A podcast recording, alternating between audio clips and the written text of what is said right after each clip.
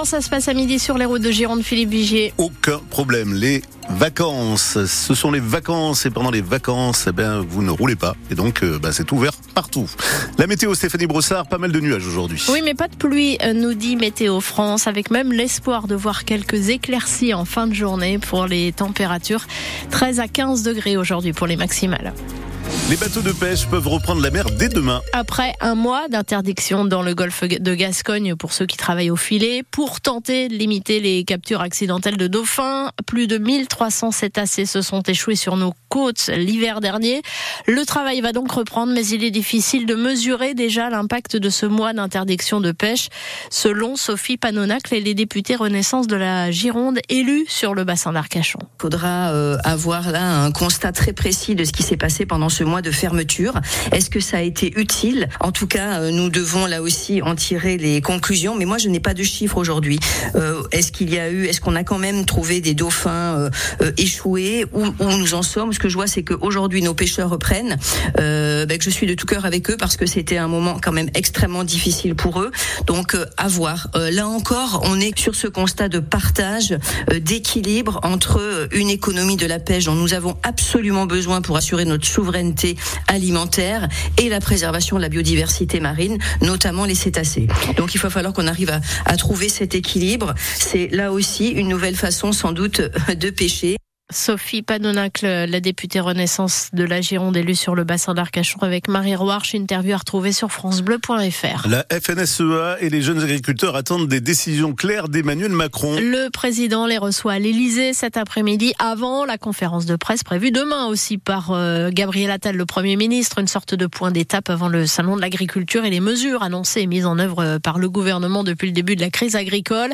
Parmi les revendications, il y a le fait de pouvoir vivre décemment de sa production. C'est ce qui est censé euh, apporter la loi Egalim.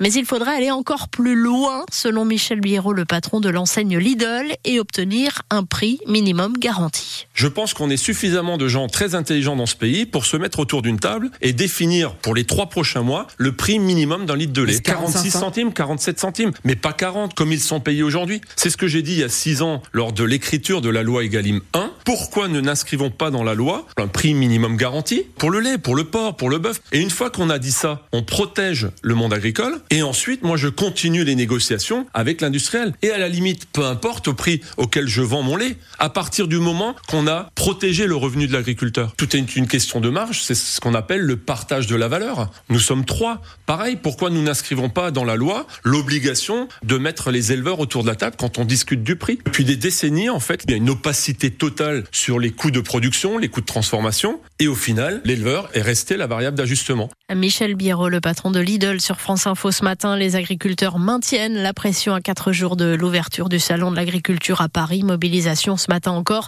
dans les Pyrénées, dans le Gers ou encore dans la Sarthe. Et si vous profitiez des vacances pour donner votre sang Proposition faite par l'EFS, l'établissement français du sang. Il faut 1000 dons par jour et le groupe A est particulièrement recherché en ce moment avec seulement 6 jours de réserve, soit deux fois moins que la normale. Il faudrait 12 jours pour être confortable pour ce groupe A selon le FS. Vous pouvez donner votre sang aujourd'hui, par exemple, à Gujan-Mestras de 15h à 19h à la Maison des Arts et demain à la salle des fêtes de Bégueil et de Cadillac. La voiture électrique a le vent en poupe et à Martillac, entre Bordeaux et La Réole, ça va se traduire par l'implantation d'une nouvelle usine. C'est Serma qui pousse les murs en réalité, société basée à Pessac pour le moment et qui emploie 1500 salariés. Elle teste déjà les batteries à Blanquefort et pourrait donc faire la même chose à Martillac dans un an, comme l'explique Peter Hersens. C'est le directeur des opérations de Serma Énergie. Ce site géant, on va construire tout un ensemble de bandes de tests pour pouvoir tester les cellules et les modules, qui sont les plus petits éléments constituants d'une batterie d'automobile aujourd'hui. Ce site est, très grand, 6000 mètres carrés dédiés au testing, avec une surface déjà sur Pessac de quasiment 2500 mètres carrés.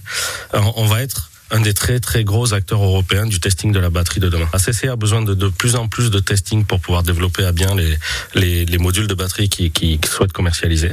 Et donc ils ont besoin de capacitaires, ils ont fait appel à nous pour pouvoir euh, grandir leur capacité de test. On vous en demande toujours plus parce que c'est proportionnel au développement de la voiture électrique.